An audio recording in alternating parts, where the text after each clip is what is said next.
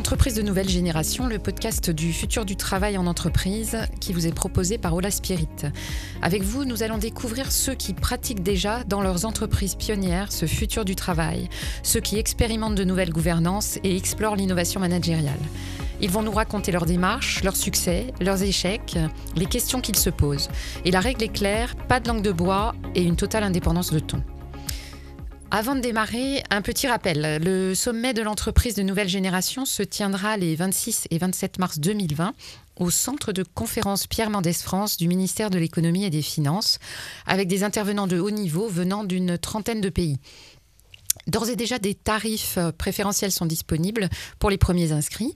Cet événement sera aussi l'occasion d'une remise de trophées de l'entreprise de nouvelle génération avec l'ESSEC, les Échos, le Parisien, Ola Spirit, Manpower, Maïf, auxquels vous pouvez postuler si dans, votre, dans vos entreprises, vous avez une démarche de gouvernance ou de management innovante. Les inscriptions se font sur thenextgenenterprise.com.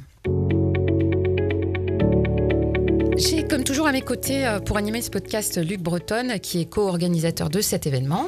Bonjour Emmanuel. Bonjour Luc. Et bonjour Emery euh, Jacquilla. Nous sommes ravis de vous retrouver. Vous êtes le PDG de Camif Matelsom. Bonjour. Très bien. Alors, nous allons euh, euh, prolonger une discussion qu'on avait commencée dans un autre euh, podcast à propos de, votre organisation, de la nouvelle organisation que vous avez mise en place en, reprenant la, la CAMIF.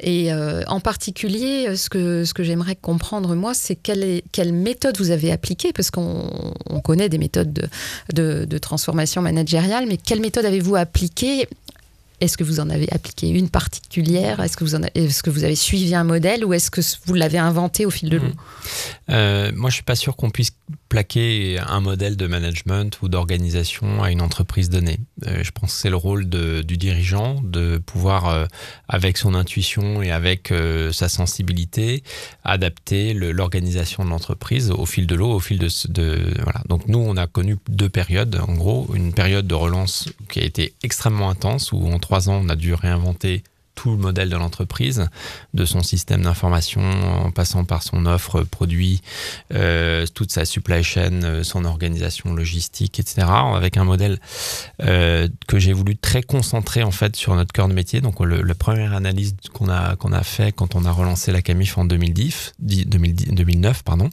ça a été de définir quel est notre cœur de métier. Parce qu'avant la Camif ils faisaient tout eux-mêmes. Hein. donc il y avait des bâtiments pour l'informatique. Il y avait 150 informaticiens qui avaient redéveloppé Word et Excel, par exemple. Donc, euh, mais bon, il faut, ça se comprend dans, dans la construction historique de l'entreprise parce qu'en 70, quand ils font leur premier entrepôt euh, automatisé, il n'y a aucun logiciel qui fait ça. Quand ils font euh, leur logiciel pour la vente par correspondance, il n'y a pas de logiciel sur étagère qui fait ça. Donc, et ils avaient besoin de traitement de texte. Il n'y avait pas de logiciel de traitement de texte. Donc, ils ont fait ça. Bon, ils ne ils sont pas devenus Microsoft ni, ni Amazon. Donc, en fait, ils l'ont pas réinventé. Ils l'ont écrit parce qu'ils avaient un besoin. parce qu'il y avait un besoin. Et puis bon, après, la difficulté, c'est que vous maintenez tout ça et c'est un peu compliqué. Euh, et nous, on a, on a pris le parti pris de dire euh, une des raisons de l'échec de la Camif, c'est cette accélération qu'a provoqué Internet, etc. Et on voit euh, les, grandes boîtes de vente par correspondance ont tous, toutes eu des difficultés. Et pour, pour être une des qualités, pour être à la hauteur de cette accélération, qui ne s'arrête pas d'ailleurs, qui continue, c'est l'agilité. Et donc, euh, pour être agile, il ne faut pas être trop gros et il faut être très concentré sur ce qu'on sait le mieux faire. Et ce qu'on sait le mieux faire, c'est son cœur de métier. C'est là où on apporte vraiment de la valeur. Et quand vous avez d'autres personnes qui savent mieux faire que vous, il faut leur confier ça. Donc nous, on a déjà repensé le périmètre de, des métiers de l'entreprise. Est-ce que je peux juste vous demander, parce que l'agilité, c'est un peu comme d'autres mots qu'on utilise beaucoup, c'est pas toujours compris de la même façon par tout le monde. Juste, qu'est-ce que vous entendez par agilité bah, C'est une capacité euh, de l'entreprise de s'adapter à un environnement qui bouge euh, tout le temps. Et donc, en, en l'occurrence, euh, pour nous, c'est notre capacité à offrir à nos clients un service, euh, un site internet qui offre le meilleur, euh, alors que les technos vont changer, les, les, fonctionnalités vont devoir évoluer et elles, doivent évoluer très vite. Donc, si on doit être dépendant d'une structure un peu trop lourde où on, on, va être freiné par ça. Donc, moi, mon obsession, c'est de dire qu'est-ce que on peut, quelle organisation il faut mettre en place déjà pour être dans ce mouvement qui euh, n'arrête pas de bouger, n'arrête pas d'accélérer. Notre, notre, notre, environnement concurrentiel s'appelle Amazon, il s'appelle Alibaba. Donc, euh, et on est microscopique par rapport à, ces, à ces entreprises-là. Et si on veut rester dans la course, il faut, il faut repenser notre façon de, de, de travailler. Et donc, c'est ce qu'on, le premier choix qu'on a fait, c'est de restreindre notre cœur de métier à deux métiers principalement, euh, celui de, de l'offre produit avec des chefs de produits qui font le travail de sélection euh, des fournisseurs selon les critères de la CAMIF, donc critères de qualité, de fabrication locale, de durabilité des produits. Et puis l'autre métier, c'est tout ce qui concerne le web marketing. Et au fond, tous les autres métiers euh, qui constituent malgré tout, qui sont importants, hein, la relation client, la logistique, le transport, l'informatique, eh ben, on a été chercher des prestataires pour nous accompagner et ces prestataires, on a été très loin dans l'accompagnement et dans l'intégration parce que euh, le, centre de relations clients qu'on a ouvert à Niort, on l'a confié à un prestataire. Et donc, c'est lui qui a ouvert le centre de relations clients. Et au démarrage, redémarrage de la CAMIF, euh, ils nous ont, la, société s'appelle Téléperformance, c'est leader français des centres de relations clients. Euh, ils nous ont dit, bon, OK, on vous suit, on vous fait confiance, parce qu'on leur a donné les flux pour Matelsom et les futurs flux de la CAMIF dont on ignorait à peu près tout d'ailleurs, parce que quand on a redémarré, il y avait une grosse inconnue sur euh, quel niveau d'activité on, aurait. Et euh, ils nous ont dit oui, mais euh, juste avec votre activité, ça va pas suffire. Et donc, je les ai aidés à aller chercher d'autres clients. Et j'ai considéré que ça fait partie de mes missions. Voilà. Donc oui, c'est donc cette organisation très concentrée sur un cœur de métier et ensuite très distribuée, donc très ouverte, avec des prestataires le plus locaux possible pour qu'il y ait une proximité parce que c'est quand vous confiez votre relation client à prestataire et 100% de votre relation client à prestataire, vous avez intérêt à avoir une très grande proximité pour qu'ils comprennent les valeurs de la marque, qu'ils comprennent voilà. Alors ça c'est la première chose. Et puis ensuite donc dans l'entreprise qui aujourd'hui donc 60 personnes, c'est une petite entreprise, euh, un, un, modèle où euh, bah, chaque collaborateur doit se sentir le plus acteur possible du projet, doit comprendre le, sens du projet, doit et, ce sont les collaborateurs qui sont les mieux placés pour traduire la mission de la CAMIF euh, dans leur quotidien euh, quand on est devenu Bicorp en 2015, euh, bah, on, a, on, a, découvert qu'il y avait plein de questions euh, que, qui, qui, qui, étaient dans le questionnaire Bicorp, qui adresse les enjeux sociaux, environnementaux, qui d'entreprise à mission. Voilà, c'est un label de, qui évalue la performance extra-financière de l'entreprise de manière globale, sans forcément aller dans le détail de votre mission qui vous est spécifique, qui vous est propre. Mais c'est assez exigeant et pour être labellisé Bicorp, pour avoir 80 points sur 200, c'est compliqué. et du coup, il y a plein de questions qui adressent comment on rend l'entreprise plus ou moins contributive. Et on était assez content de voir que on répondait à plein de choses positivement. Par exemple, le choix de la banque, ça paraît anodin, mais le choix de votre banque, ça peut modifier le profil d'impact de votre entreprise. Si vous choisissez une banque locale, ce qui était notre cas, on travaille avec le Crédit Coopératif Agnor, euh, ben en fait l'argent il reste euh, sur le territoire et du coup il contribue à la richesse du territoire. là c'est pareil, il y a des questions sur les choix des fournisseurs. une des questions c'est est-ce que quelle est la part de vos fournisseurs dans un rayon de moins de 322 km de votre siège social? Donc 322 c'est parce que ça fait 200 miles et que ça tombe en miles. Mais bon, on, a, on a eu pas mal de points sur cette question-là, même si on a fait remarquer qu'on avait la moitié des 322 km qui tombaient à l'eau parce que Niort est pas loin de la mer et voilà. Mais euh, on a un ancrage sur la région Nouvelle-Aquitaine qui est fort. On est un acteur euh, sur le territoire à New York qui est important, euh, de par ce choix de, privilégier toujours le local. Donc la proximité et l'importance du lien dans la relation avec nos prestataires est, est extrêmement importante. Et ensuite, bah, dans l'entreprise, un modèle de management au démarrage très euh, mode projet parce qu'il fallait tout refaire et quand vous refaites euh, votre système d'information avec, avec deux prestataires, euh, quand vous faites votre relation client, quand vous refaites tout votre sourcing fournisseur, bah, on peut pas avoir des chaînes de validation hiérarchiques complexes. Hein. Chacun est autonome, prend ses décisions en cohérence avec le projet global de l'entreprise qui est clair. Je pense que le rôle du dirigeant, le rôle du manager, c'est justement de rappeler régulièrement cette vision, cette mission de l'entreprise, euh, parce que euh, bah, il y a des gens nouveaux qui arrivent dans l'entreprise, parce que bah, on a tendance à l'oublier, et il faut toujours revenir à ça. C'est ça qui est fondamental, parce que c'est ça qui va guider chacun dans ses choix, qui va éclairer chacun dans ses choix dans l'entreprise.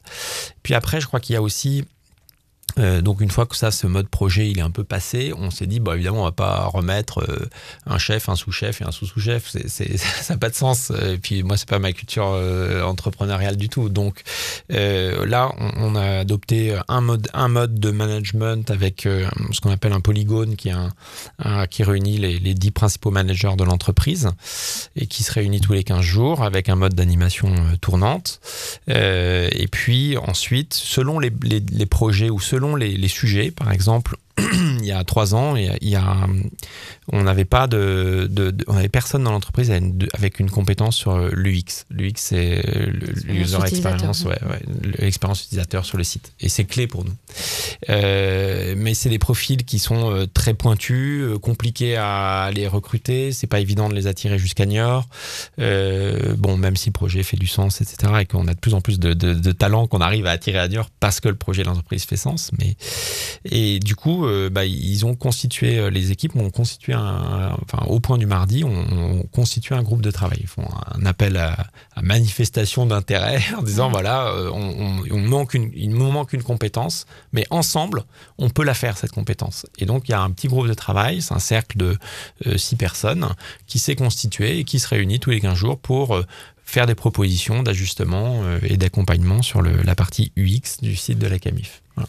Et ça, c'est intéressant parce que ça veut dire que collectivement, euh, on peut prendre, euh, on peut, on peut euh, finalement quasiment remplacer une, une, fonction dans l'entreprise et que à l'intérieur de l'entreprise, il, il, y a une sorte de, culture du, du client et, et, que ensemble, bah, on peut faire quelque chose. Alors cette, euh, ce principe de, niveau hiérarchique réduit à 1 qui est quand même euh, assez euh, incroyable dans, votre organisation, cette organisation par projet qui, qui s'apparente à des cercles finalement avec des gens qui viennent contribuer à, à ces projets de manière pluridisciplinaire, est-ce que c'est quelque chose qui évolue en permanence au fil de l'eau? Comment finalement vous organisez le suivi de, de, de l'évolution, je dirais, adaptative de, de votre organisation quasi organique en fait?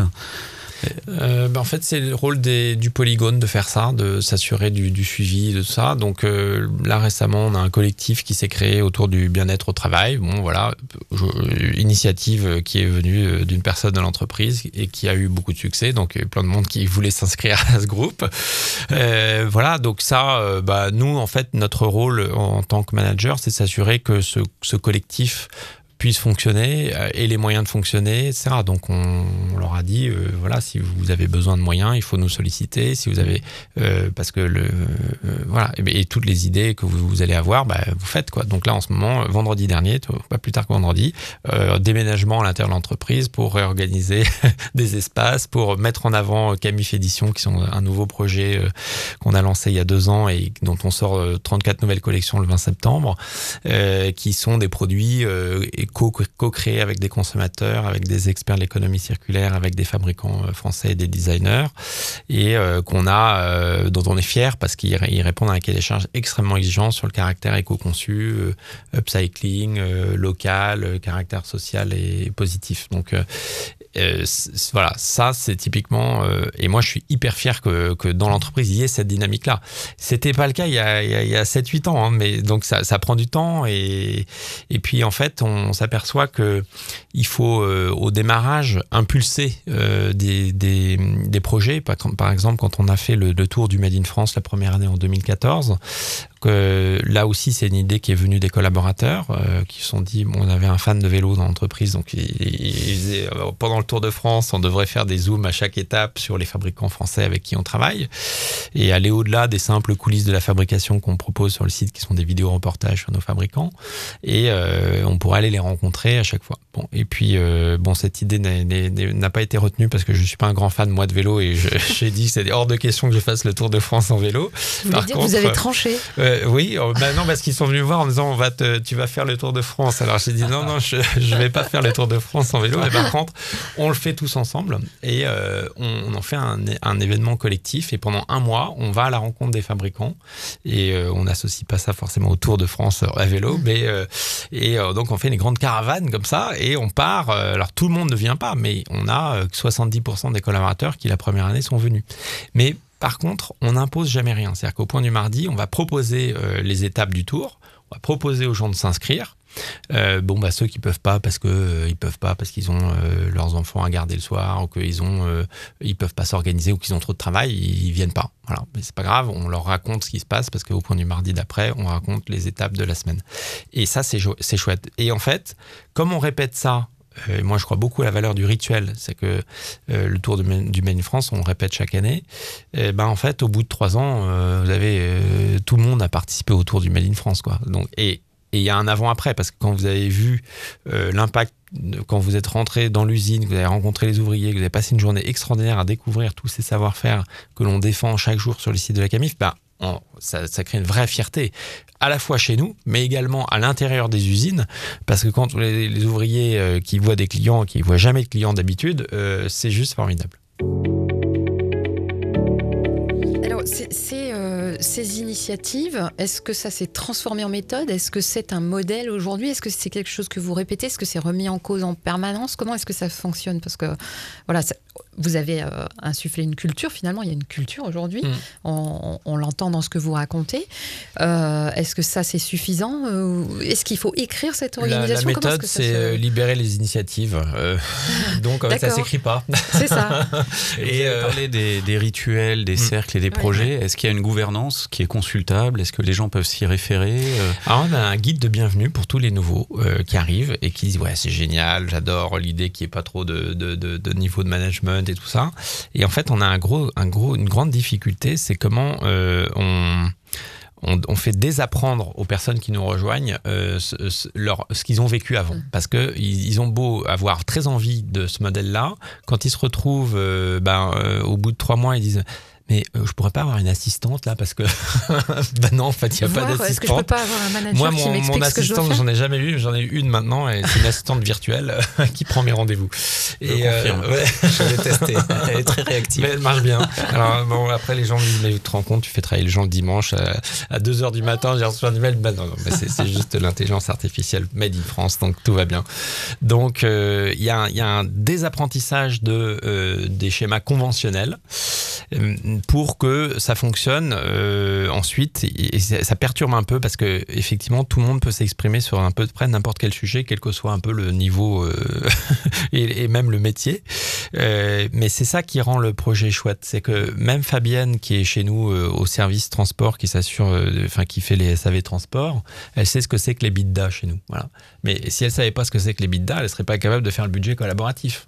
Et elle, elle s'est inscrite au premier budget collaboratif. Et c'est bien parce qu'ils ont appris plein de choses. Donc, c'est aussi une richesse pour chaque collaborateur de savoir que on peut s'investir dans un projet qui n'est pas forcément ce qu'on fait tous les jours et euh, bah, qui va nourrir le, qui va nourrir et qui va faire grandir le collaborateur. Donc, euh, est-ce qu'on peut théoriser là-dessus? Moi, je crois pas du tout, parce que je pense pas qu'on peut appliquer un modèle euh, d'une entreprise à l'autre. On peut s'inspirer d'initiatives qui sont faites dans une entreprise ou dans une autre, mais chaque entreprise a sa culture, chaque, entreprise a son histoire, a ses implantations géographiques ces métiers qui font sa spécificité. Euh, bon, voilà, nous, on a la chance d'être sur un seul site. C'est une grande chance déjà. Euh, d'être euh, de, alors l'organisation aussi s'il y a une chose qui est importante c'est l'organisation des locaux donc nous on a quand on arrive à la Camif bon, on arrive il n'y a pas d'accueil mais bon on arrive il y a la cuisine tout ça puis on marche un petit peu dans des couloirs et là on arrive dans un grand espace ouvert où tout le monde euh, est installé. Et euh, en fait, on a aménagé dans ces locaux il y a trois ans. Été là aussi un déménagement euh, collaboratif, puisque il y a un groupe de travail qui s'est constitué pour imaginer l'implantation des locaux, etc. Et donc tous les bureaux ont été fabriqués par les collaborateurs eux-mêmes dans un Fab Lab, euh, poncé, huilé, monté. Euh, Et puis euh, au milieu de l'espace ouvert où on est, enfin on est tous ensemble, personne n'a de bureau attitré, donc moi je, peux changer de table quand je veux. Et euh, j'ai pas de bureau. Hein. Ah non, alors les gens me disent ah mais t'as pas de bureau? Bah non. mais alors comment tu fais pour tes conversations confidentielles? Bah je veux pas forcément beaucoup de, de, de, conversations confidentielles. Et puis quand on, on en a, on a tous quand même des espaces des petits bureaux fermés si on veut aller euh, s'isoler et passer une petite réunion.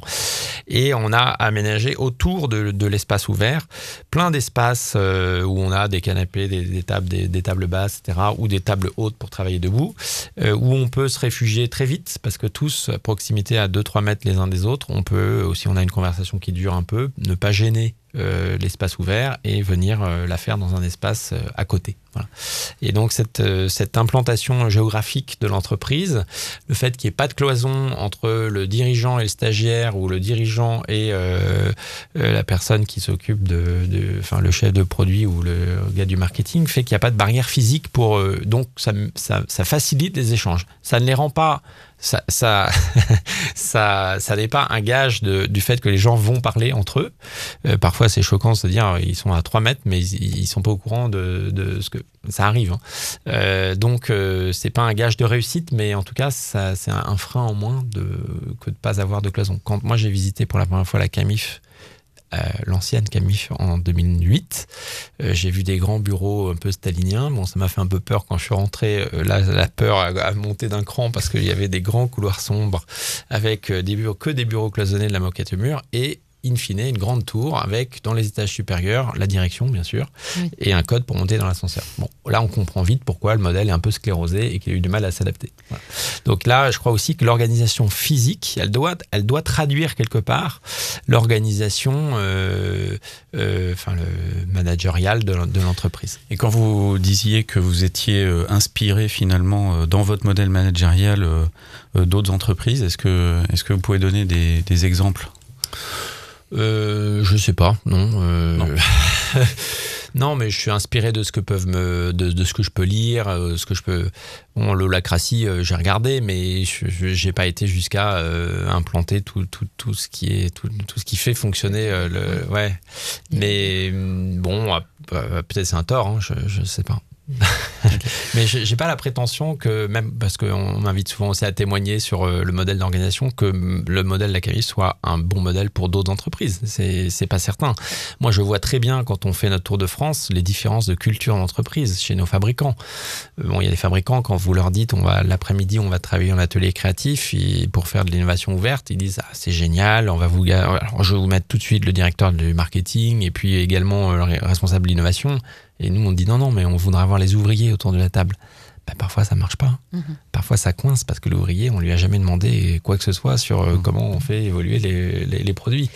Et, euh, et, quand on y arrive, c'est génial parce qu'on crée un double, un double effet positif. C'est que euh, l'ouvrier, bah, on lui a jamais demandé rien du tout. Là, soudainement, il participe à un atelier créatif. C'est extraordinaire. Beaucoup de fierté chez l'ouvrier, mais également chez le dirigeant d'entreprise.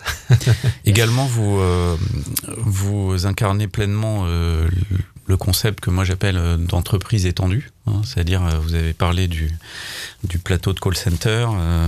J'imagine que vous externalisez aussi d'autres fonctions de l'entreprise qui ne sont pas cœur, comme, comme vous le disiez. Et finalement, c'est ça l'agilité première, c'est d'être capable de, de, faire fonctionner toutes ces toutes ces entités euh, qui ne sont pas euh, sous la même raison sociale ensemble.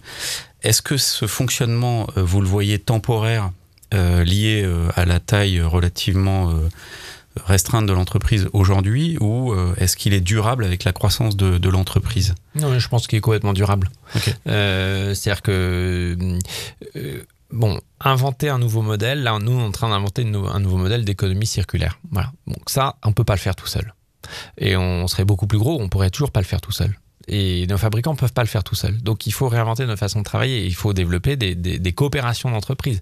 Quand on fait notre Camifaton en 2017, où on réunit pendant trois jours des fabricants, des experts de l'économie circulaire, des consommateurs, des designers, qui se connaissent pas, hein, ils ont juste tous répondu à un appel à manifestation d'intérêt en disant venez travailler avec nous pour inventer les nouvelles collections de la Camif de demain, Camif Édition, caractère très exigeant du cahier des charges, donc ça ils le savaient, mais après ils sont venus. Ils sont venus, on leur a demandé surtout de venir sans aucun, aucune idée préconçue, aucun, aucun projet euh, dans les cartons, rien, juste l'esprit ouvert. Et euh, on a fait trois jours de co-création extraordinaire. À la fin de la première journée, on avait déjà des groupes qui sont constitués et au bout de trois jours, des projets qui nous ont été présentés. On en a sélectionné 13 et ensuite, on a accompagné ces groupes projets où il y avait un designer, un fabricant, un expert de l'économie circulaire et un collaborateur de la CABIF euh, qui lui-même a changé de métier parce que le, chef, de projet, chef de produit aujourd'hui est un chef de projet. Hein, c'est différent. il fait plus juste une sélection sur étagère de produits de qualité made in France durable. Il, fait, il fait accompagner des projets avec des designers. Ça change le métier. C'est passionnant, ça rend le métier passionnant. Et du coup, au bout de six mois, bah, on a 13 collections qu'on voit autour du Made in France avec nos clients. on voit les prototypes et puis on fait encore évoluer les produits pour choisir et faire les derniers arbitrages sur les choix de matière, de tissu, de couleur et sur le prix. Et du coup, quand on sort un produit, bah, il est bien. Il répond, euh, il est bien parce qu'il est riche de l'intelligence mmh. collective. Donc, je crois qu'aujourd'hui, on ne peut plus travailler de manière cloisonnée et conventionnelle, que l'entreprise doit s'ouvrir et doit être cette plateforme qui permet d'accueillir ou de faire vivre euh, ou faire euh, grandir des initiatives enrichi par, euh, par, par, chaque partie prenante, par chaque acteur de l'entreprise. Alors, est-ce que le, le, fait euh, plus globalement que finalement vous inventiez tout en marchant, hein, toute l'organisation, toutes les, c'est pas la difficulté majeure de, de transformation des entreprises aujourd'hui? C'est qu'il n'y ait pas de modèle. est-ce que c'est pas aussi euh, est-ce que c'est une difficulté? Alors en fait, la, vraie qualité aujourd'hui, je pense une des qualités les plus importantes du manager aujourd'hui, c'est l'imagination.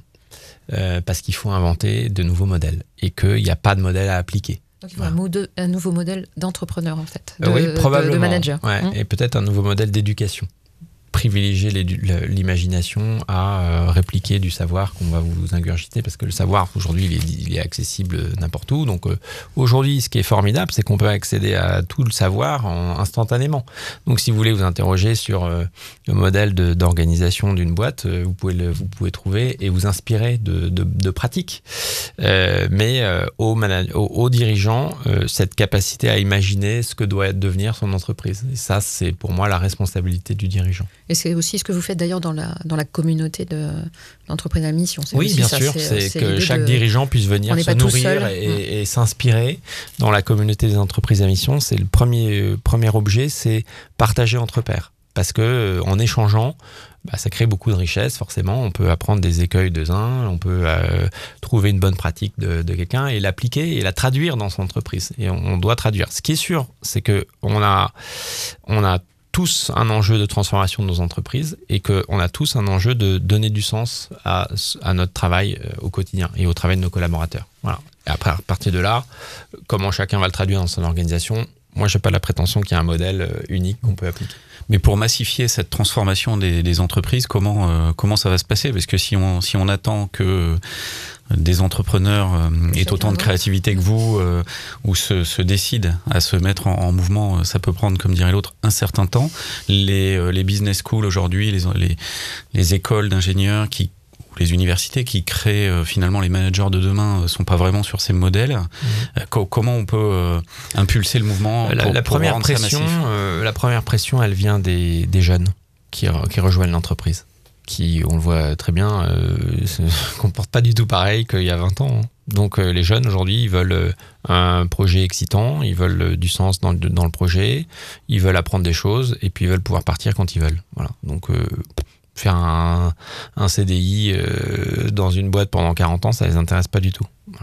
Il y a même des boîtes qui, des jeunes qui préfèrent un CDD parce qu'au bout de six mois, ils vont pouvoir se payer un voyage avec euh, l'argent qu'ils ont gagné pendant six mois. Donc, euh, les jeunes, la pression des jeunes sur le marché du travail fait que euh, on doit revoir nos modèles et que les modèles vont vite paraître, pour ceux qui ne bougent pas, vite paraître très obsolètes. Donc ça va se faire naturellement en fait naturellement ou sous la contrainte, mais sous la contrainte de la et sous, et sous, la contrainte à la fois des jeunes et sous la contrainte de, de, de de tous les collaborateurs qui sont acteurs du projet, qui, qui doivent prendre la part, euh, prendre leur part dans, ce, dans cette transformation et aussi mettre la pression dans l'entreprise euh, sur faire bouger les lignes.